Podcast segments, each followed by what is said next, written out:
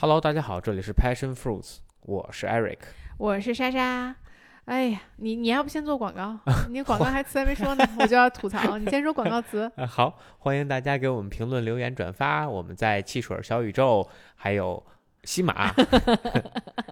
太不熟练了。呃也可以关注我们个人的微博啊、还有小红书。啊嗯我叫楼长 Eric，我叫什么呢？你叫莎莎 Plus。嗯，OK，嗯对。然后我们就是每次这个，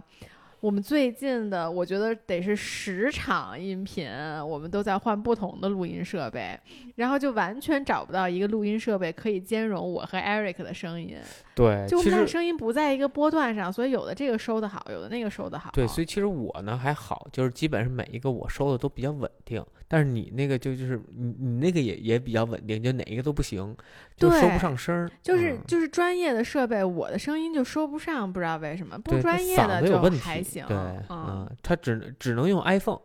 哦的话你录的就还可以。是，咱俩只啊能用 iPhone 录。我觉得那一期可能效果是最好，在车上跑读那一期，啊，对对 我们的声音是最平衡的。，对，然后别的就就实在太崩溃了。哎，是真的是非常崩溃。嗯从国产换到进口，然后再换到现在的这个已经非常大牌，呃就是大牌了，大品牌嗯的。是，反正今天我嗯们就跟大家闲聊一下最近的生活的一些感触吧。我也是最近双十一真的是每年双十一都很忙，今年其实是一年非常苟着的年份，但是我都能感觉到双十一之前大家都忙起来了。我这刚刚下了上一场直播，嗯就，给大家来录音频。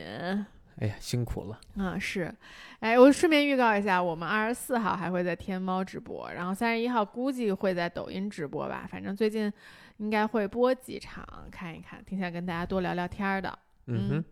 你来说吧，你最近参加的活动比较多，感触比较多。呃，对我最近主要是一个是在参加露露的这个活动，然后他们有一个系列男士活动。那第一场其实是在十一前，然后我们是一起去做的去 CrossFit，然后就大家组织这个，它叫精英男性，哎呀，我的妈呀！然后一起去做 CrossFit，然后第二场是一起去做瑜伽，然后第三场是飞盘，然后他都是他们 community 的这些大使，然后带着我们，比如说呃，在 CrossFit 这就是他们的威叔啊，就嗯 Matt 的这个、呃创始人之一嗯，啊，然后第二场呢就是跟这个鱼塘的老师啊，然哦，后去。鱼塘的老师。对对对，然后去的那个东四那边的一个一个胡同里的那个小院子，对，嗯空间啊，Z 那个 Z Space 吧，叫 Zen Space 嗯好像叫啊，好像是。对对对啊，然后在那边做的瑜伽，户外瑜伽，然后呃，就是北京这天气不错，所以现在确实特别适合参加这些活动啊。然后呃，十一回来呢，又参加了一场兵哥的啊飞盘活动，啊但可嗯惜那天天空实在是太不作美，那大风风嗷嗷刮，然后那天选那场地正好是个大风口，它前面一楼，所以那个你那风西北风刮过来，从那个楼返回来，哇，就那个乱流，整个那个足球场上，就所有飞盘都飞不了，一飞那盘就飞。啊，你只要一哦出手，那个盘就没了啊，就特别哦夸张啊。还有两个盘掉到房顶上去了，捡都捡不了。是，就又大风，然后又那么多新手，确实还挺难的。对对对，所以那个也就是大家就是呃体验体验，就嗯了解一下这个运动而已啊。然后像这算是嗯露露专门给男你们男士做的活动，对吧？其实它是在推广整个露露男士的这么一个东西。对对对对，啊，其实嗯就有点像就是。就男士运动那种感觉，就当年的女权运动，现在是是这种这哎种男士运动。惨了，你 minority 哎，我现在就越来越有这感触啊，嗯就是大家凑在一起，然后吐吐槽，然后说说自己生活中的不容易，然后抒发，哎。就跟那个 rehab 一样啊。大家好，我叫 Eric，哦，Eric，哎，真的，我那天去参加什么？哦，我去参加了，对我是最近你咱俩确实录上了啊。啊，录上了录上了、嗯 OK，别这次的掉链子掉的没录上。那个我我是上一周是我第一次去参加孕产瑜伽，啊，就是我之前没有跟这么多孕妇同在一个空间内吧，啊，啊，所以那是我第一次。然后我当时回来，我就跟你说，我觉得特像 rehab，就因为那个是一个一个半小时的瑜伽课，但前半个小时基本上老师是要问询每一个孕妇你的情况。就是你的嗯孕周现在多大了，然后你有什么疼痛啊之类的问题，就我觉得这是非常负责任的，肯定是就是他想了解到每一个人的状况嘛。嗯哼，嗯，但是就是在那一刻，我觉得特别像 rehab，就是，哎，哎，莎莎，你这个多少周了？然后有最近有什么问题吗？然后，然后那个老师，那老师很 nice，哦，对对对，然后怎么怎么给你解释一通。我觉得我们那个更像，我们坐一圈儿，坐地上露。露的活动就是挺像 rehab 的，不过确实确实有时候确实感觉就是自己的这个怎么说呢，就关注的，尤其是男性吧，嗯，对于自己身心健康的其实关注是比较少的。嗯，也这两年，然后可能慢慢的才发展出来，所以这也嗯是一个男性运动，我觉得也也是非常正常，让大嗯家更多的认识到自己，认识到身体和心理上的这些东西。嗯我觉得咱都，那，咱给大家稍微解释一下 rehab 是什么，可能有人都不知道。就是戒酒会、戒毒会对对那种，对对，就是嗯戒毒会，他们一般戒酒会，他们会有一个那种 community，然后就每个人介绍自己，然后大家就就他们就互相帮助，然后戒毒这种感觉。对，如嗯果打过飞盘的话，飞盘其实现在也有点像，就每次大家呃打完他要很短暂，对对，他要 circle 一下嘛，大家围成一个圈，然后尤其最最最开始就你叫什么，比方说叫我叫莎莎，然后大家会重复你的名字但。露露的活动不一样，露露活动分享特别长，你知道吗？对对对就会觉得它会有一些对对对对，他还会有一些 topic 啊 对。嗯 OK，你接着说你露露活动，你还有一场呢，对吧？啊对，然后这呃上周六，然后参加的是最后一场，其实就是讲就保持一个好的状态，嗯然后呃也说一说最近的心理的一些感受，然后就把它吐出来吧，就算这样。然后、嗯啊对，然后其实我做了一个就挺简单的分享，就是我最近半年吧，呃一个就或者这一年，然后就是我觉得第一个感受呢就是比较沮丧。就是我是一个特别喜欢建立预期的人嗯啊，我会给自己建立这样那样的预期，比如说我我可能参加比赛，我要拿什么样的名次，然后我要完成什么样的事情，然后我在我的工作上可能达成什么样的一个目标，或者说呃达成一个什么呃或者比较升职或者加薪，或者说完成一个什么呃 close 什么样的就是这这这这 deal 啊，那那就会设立这些的预期，但是呢，今年其实基本上都没有完成嗯啊，也是疫哎情影响，哎，疫情影响，然后大环境也不好，然后再加上各种各样的事情吧，反正这个就会让人很沮丧。可能他就是也不是说那种就是就是就绝对完不成的那些，但就是会有很多阻碍，那这些嗯。阻碍就会给你造成很多的那种挫败感，嗯。就会就就对心理其实是有挺大的影响。嗯另外一个就比如说我去参加 CrossFit 比赛，对吧？今年那个 Throwdown，那其实我的预期就是我可能还能再往前冲一冲，甚至就到决赛边缘或怎么样。但是，没想到那么多专业运动员，对，当你真跟专业运动员同场竞技的时候，那种挫败感是非常强的。就你嗯觉得自己的训练其实啊、通过一年或者一年半也好，然后努努力，你觉得自己已经有一个及格的，就不能说。反正至至少是个良好的一个水平，然后当你真是上了赛场，看到职业运动员跟你的那种差距，那种挫败感、那种打击感，就确实是很强的。嗯嗯，对。然后之后呢，就就那我那也也是通过这个，就是呃，就这这次分享吧，还有十一咱们这次出行，其实就让我想到了另外一个词，就是就躺平啊，就就嗯就是没有办法。办法，对只能躺平。对对对对嗯，对，就卷卷不动、躺不下的那种感觉啊。嗯啊，就你没有办法，然后就只能就是稍微放轻松一些。那嗯其实从 Throwdown 比赛之后，那我整个对于 CrossFit 也好，或者说对于这个 Word 也好，我我的看法也有一些改变，嗯，就是呃打基础啊，就是我现在在做的就是这些。那从工作上也是，那就慢慢的去磨自己的这些东西，一步一步走。你既然现在达不成你想的那个目标，那就先做别的事情，也许有一天你都能。是是，我觉得今年其实大部分人，我觉得都是你说的这种状态。因为比如说像我们经济不好，你想干嘛，你也不一定能干成什么，你就只能做好现在手头上有的这这些东西，对吧？然后你等到更好的机会可能能来了，你才能有，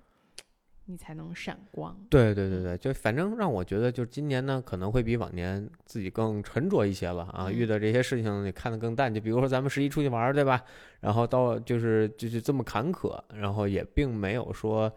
到那种就是焦虑啊什哎哎，就焦虑也会有，但也没有到那种就抓狂啊或者啊崩是是溃啊，是就也没到那种程度啊。嗯，所以就感觉我现在还在怀念四川的美食呢。哦，对，那确实确实是那个钵钵鸡是是，但就太不健康了。就这这这个这个这四四川的饭确实太不健康。嗯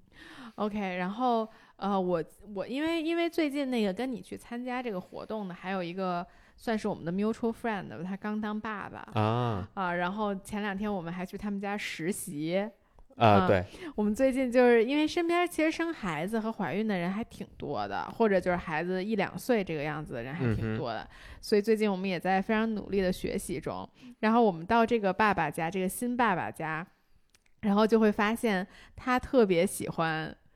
就是比如说他去露露的这个活动，就觉得是给自己放风 啊，对对对，我我我反正我觉得我去他家就观察到了一个。我觉得可能是很，因为很多人会说，呃，生孩子之后双方会吵架啊，对这个问题嘛，对吧？就是我觉得我从他们的，就从我们的这次学习中能看出很多理念不一样，不不不是，我觉得我 说实话，我觉得是这样的，就是。我我觉得问题，我觉得可能很多人夫妻吵架的问题是他们两个不是一个 partner 的关系，他们俩是一个上上下属的关系，你懂吗？嗯，就比如说在照顾宝宝的事情上，就是妈妈，就他们家可能妈妈是那个 CEO 啊，然后月嫂是那个 COO，她是一个 I don't know 实习生，有能，就是所以他做的任何事情。他第一，他可能就不熟练，然后这个 CEO 可能也没有想培养实习生，没有想长期用他的这个想法，你懂吧？就会觉得他做的不好，那这个实习生就会很很 frustrated，然后他就不做了。哇，这是我就是我随便想的一个问题啊，因为我今天我最近也在看各种小红书，因为我们可能。不会请月嫂，也不会去月子中心。我其实就在看这个东西是是不是可行的。然后我就看到有人分享说，他其实他也是这么做的，因为他不想去承担，因为他觉得找月嫂了之后，你会承担很多人际新的人际关系。呃，对，那管理人还是复杂的。而而且就其实就像我说，你三个人，你就是有主次嘛，对吧？那那他们的排名，那就是那个爸爸是最下面的那个人，嗯，对吧？那肯定就是你的，你是最差。你花钱了嘛？你你雇人干这事儿了，那你为什么？对吧？理论上也是应该这样。嗯，对。但是如果是两个人去做这件事情，我觉得可能就会好一些。I don't know，这都是我的假设。然后，其实我最近也看了特别多的呃怀孕生产的纪录片，包括怀孕生产的书。然后我其实很想跟大家做一期分享，但是我决定生了再跟大家做分享，因为不生这都是不完整。对你现在都纸上谈兵。是，然后我就准备好好列一列我所有学到的知识，因为那天我在跟他们聊天的时候也发现，我自己在这方面做的 research 真的非常非常的多，就是因为我觉得我在经历一个自己没有经历过的事情的时候。其实大家多多少少都会焦虑，我觉得这跟其实出去旅行是一样的。你看我每次出去旅行都会做特别多的攻略，嗯，我基本上都会把那个城市的地图恨不得就是它上面的星星就特别多嘛，我收藏的餐厅啊，我们要去的景点呀，包括怎么走啊，我都会标的特别特别的清楚。就是我觉得我对这些未知的事情，我只能通过知识的力量去让我不焦虑。嗯，就是，而且怀孕这件事情，它就是一个比旅行这些博大精深很多的事情，对吧？确实。所以就是我觉得我通过了这么多的 research 之后，我会觉得让我整个孕期没有那么焦虑，因为因为 social media 上全部都是焦虑的信息啊。对，那这个说白了，social media 主要还是博大家眼球嘛。嗯，是的。嗯，你再说说你的飞盘。哦，对，其实最近也打了一两场，算友谊赛吧，不能叫对，没有打北京你都是临阵母，就临阵被拉上去，根本就根本就没想去，然后临了了没人，然后就被叫过去了。哎，对对对，不过就是第一就感觉飞盘确实挺危险的，嗯，啊，就受伤概率还是蛮高的，尤其像那天，一个是咱们刚回来，我上周咱们自己打的时候，我就觉得我的膝盖就有点不太舒服，因为很长时间没有参与过这种跑啊，这种这这种。急停急转呀，然后，然后又经常要要要跳，要加速，然后我的膝盖就非常的不舒服。然后那天呢，去跟他们打友谊赛的时候，就在我眼前一两个人一起去争这个的时候，下来的时候脚被绊了一下，就直接扭了掰过去了。哎呦我的妈呀！哎呦我天，那个就非常的血腥那场面啊，当然没没有血啊，但就是嗯，是看到这个就让人非常的就就难受吧。嗯，所以这也是为什么我一直尽量避免打比赛，也是这么一个原因，就不想让自己再受伤了，就嗯放弃篮球，就是为了给自己一个健康的双腿，争取不用坐轮椅。结果打飞盘的话，这还是有坐轮椅的风险，感觉。嗯 是，然后我非常遗憾的说，我现在基本上已经退出飞盘了。我本来以为我能坚持到二十八周的，但结果其实只坚持到二十周吧，因为嗯我现在跑起来就会，我整个骨盆就会不舒服，反正不是耻骨痛，就是骶骶髂关节痛。我觉得这个也是我觉得我在。我之前学了挺多瑜伽教培的，然后那些乱七八糟的东西，我就觉得我之前对骨盆这个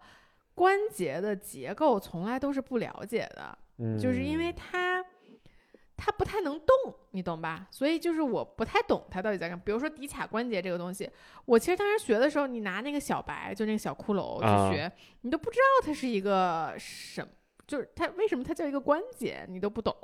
就我当时时是不懂的。我觉得也是在让我怀孕了之后，整个骶髂关节的这个骶髂关节，包括耻骨的这个痛，让我觉得我对这个更了解了一点。然后也是我去那个孕产瑜伽，然后那个老师就会说说，一般百分之九十的瑜伽老师或者你常年练习瑜伽的人，在怀孕的时候都会有骨盆的问题，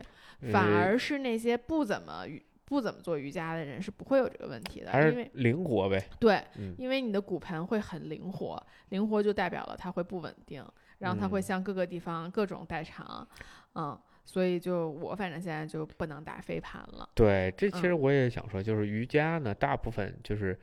大部分人啊，柔韧性和稳定性，对就关节的柔韧性和稳定性这两个很难同时达到，基本上是相配的。嗯。只有极个别，你像可能练举重嗯。啊，或者练体操，他能够达到这样的水平，但大部分像我们这个健身爱好者也好啊，或者说是稍微专业一点的，也很难达到这样。我觉得你说这个特别对，我觉得关节这个是不可兼得的，但是我觉得肌肉的灵活、肌肉的弹性弹性和力和强壮度，这叫叫什么 strength，啊，对吧叫就是嗯它的力量力量和弹性。弹性是可以兼得的，而且是最好兼得的。呃，其是也不是，也分嗯分为两种。其实肌肉也是分的，就比如说我要做爆发力的训练，那我可能就是，呃，就它有红红肌肉、白肌肉嘛，你有其中一个多，但你要做耐力性训练，你就是另外一个多嗯啊。包括你要是力量举和你举重用的就不不是一个肌肉嗯。哦，因为就是你做力量举的这个第一规则不一样，再一个就是你是慢上慢下，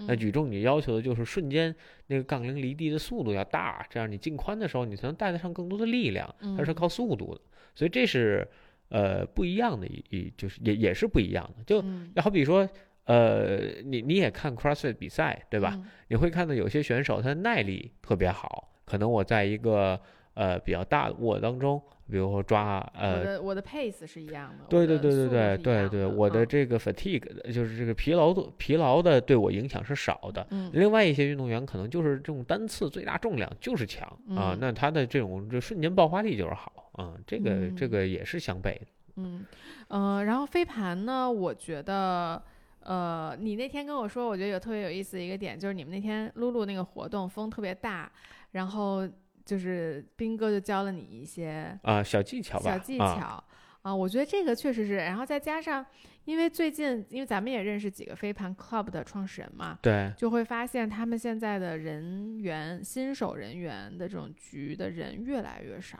呃，对，啊，就基本上所有吧，我觉得包括 BUC 和斌哥的局，我觉得现在人都变少了。当然他们也在大量讲课，是的，就是让我觉得飞盘的这个风气其实已经过去了。嗯、我不知道是不是受季节影响，就是说白了，我不知道明年春天是不是还会有这么多人回来，还是说有一些人就是这个东西过去了就过去了。我觉得更偏向于后者，我我觉得啊，我预测更嗯偏向于后者，就是它这就是一个呃 summer fling，啊啊，就是我一个对，我对他的看法其实挺像几年前 CrossFit，就是大家刚那就是对十年前 CrossFit 都不是几年前了吧？呃一四一五年或者一五一六年吧，那个时候 CrossFit 进中国是遍地开花的一个、一个程嗯度，然后那个大家刚刚接触到这个项目，觉得有意思，然后挑战性比较强，趣味性比较强，community 力量比较强，所以它会迅速的，就是不能叫泛滥，就是反正发酵，对发酵，然后大家都来参与。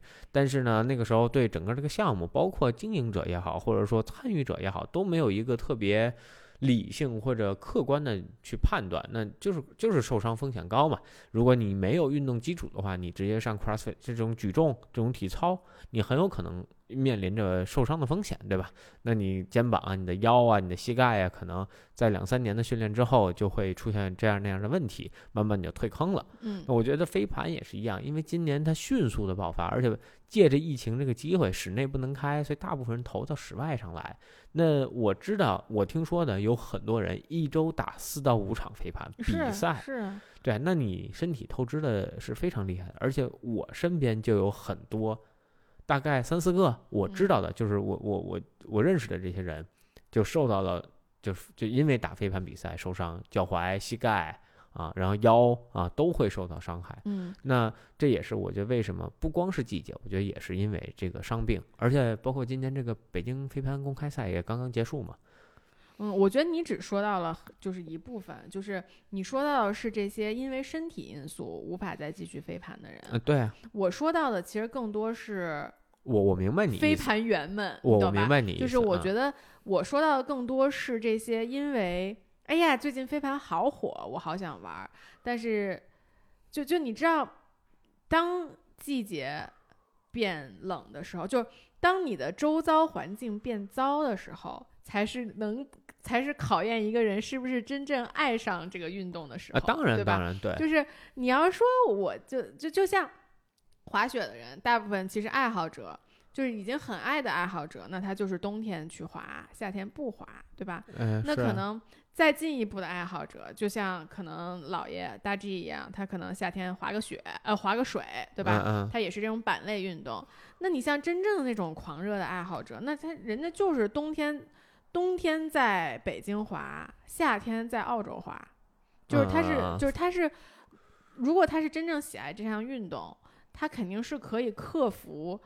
周遭环境的影响，继续去进行这项运动的。但是我觉得，对于飞盘的，就是他他现在热度下来了，就是证明有很多人他其实只是去跟风，嗯，而不是说我真正觉得这项运动是好的。他可能对这个运动真正都没有什么理解，只是觉得大家都去，那我也去看一看的这种感觉啊。所以我是觉得明年的人会更少。然后包括当时。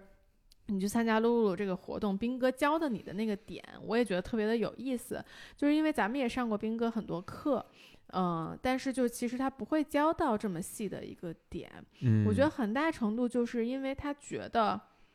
我因为 of course 是大课嘛，他也没有必要教到这些细的点。但是我觉得也是因为这个东西就像一层一层筛选出来的人，就像你能在那么大的风。的的情况下还要去玩飞盘，甚至还要去参加比赛的人，才用得着这样的小技巧，你懂吧？就是这种感觉让我觉得，嗯嗯是。然后那个我最近还呃看了一个剧，哎呦我的妈！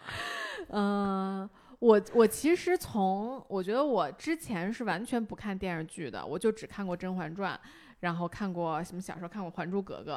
然后。我看过，我之前还看过两个我爸妈介绍给我的那种谍战片，确实很好看。但是自从我觉得大概两年前，可能也是受疫情影响嘛，有时候封在家里没事儿干，然后我就开始会看一些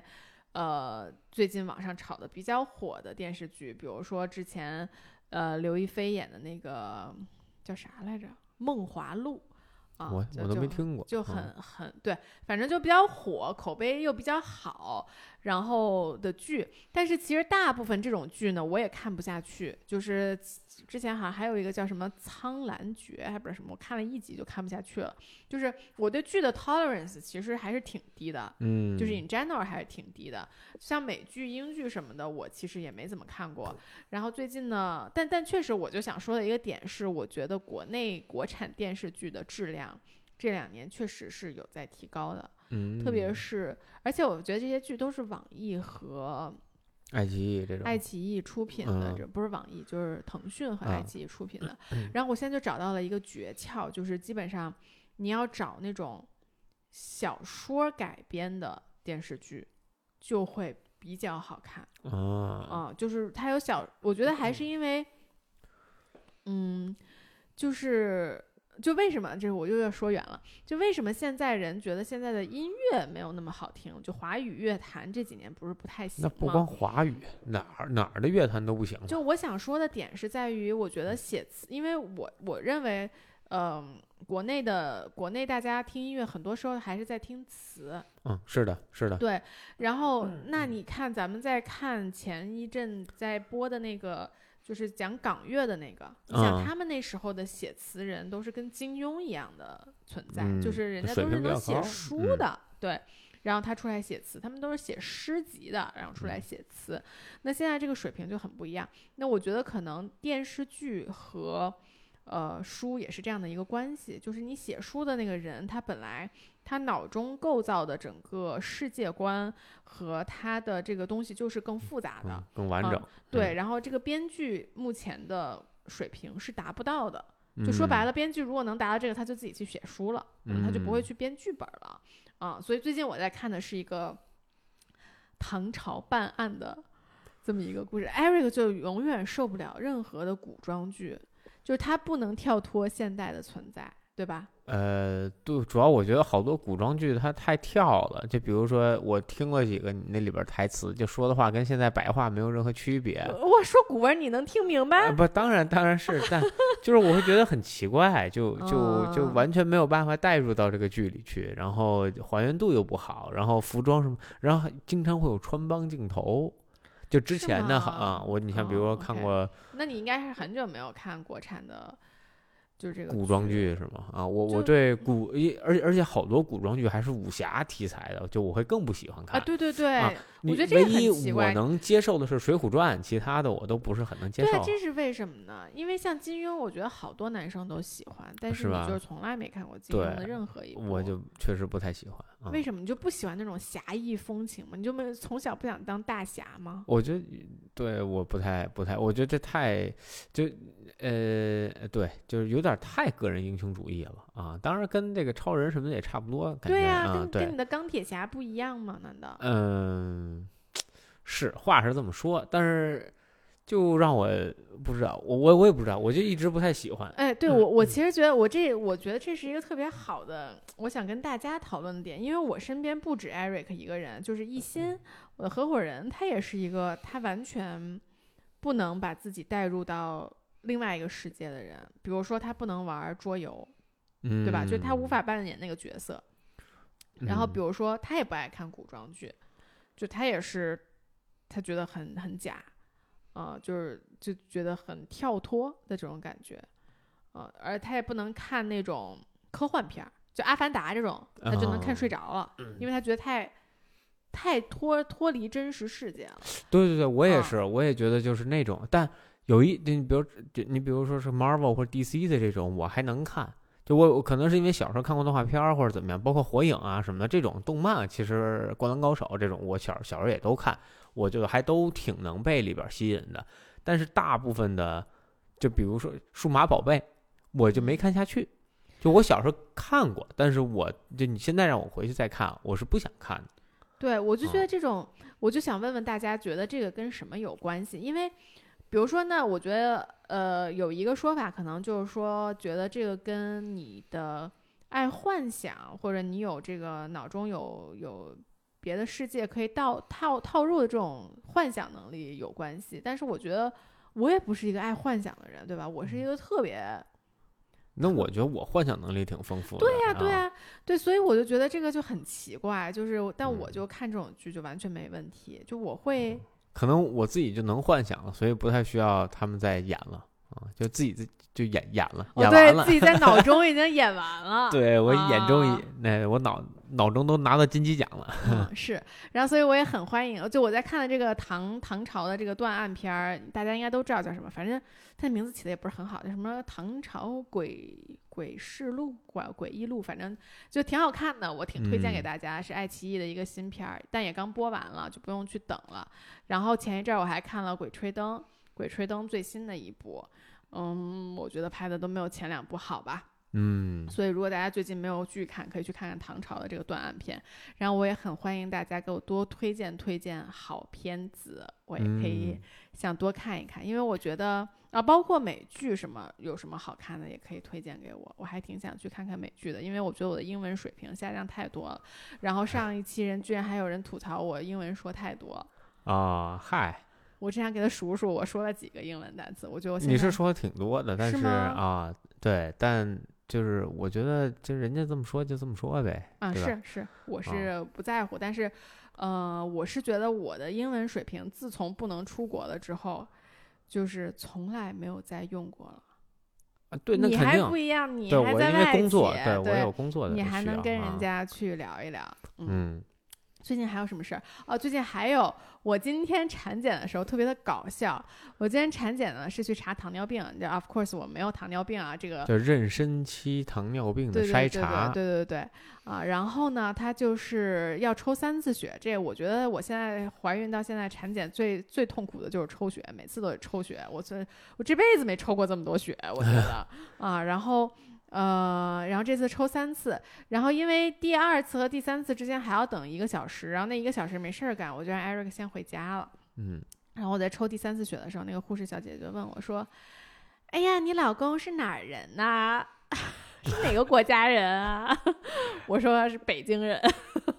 是中国人。然后她说：“啊，真的吗？”她说：“我倒是看他不像美国人，但是我以为他是什么？就他说你长得比美国人秀气。哎呦我的妈呀！我说啊，像中东人，是大概我估计他就是这个意思，哎，中东或者中东王子度印度 人之类的。啊，好嘛，那那我们还还还用为钱的事儿发愁吗？中东王子了都，嗯，对。然后最近这不是北京的这个季节，我觉得也特别好，就特别适合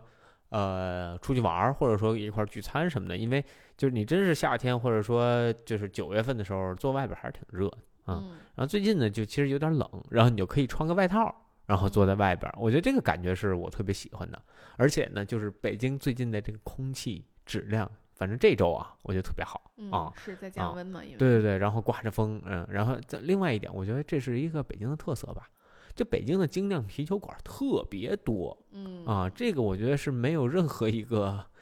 呃中国的城市好像能有这么多，包括就哪怕上海，上海最精酿就是就那么回事儿。可能是上海的其他选择太多了，会不会？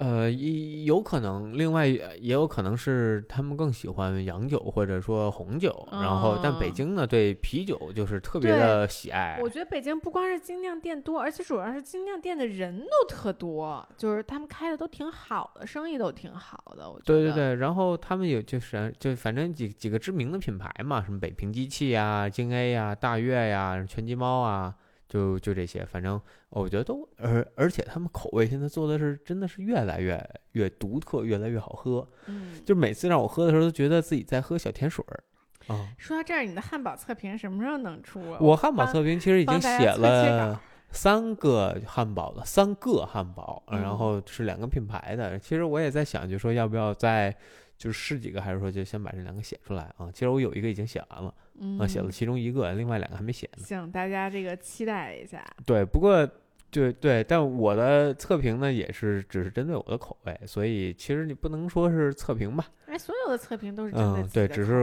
嗯，对嗯，只是我的一个理解而已，嗯嗯。嗯，是，行吧，那我们今儿就到这儿了。双十一这个比较繁忙，这个希望大家给我们放半个小时假。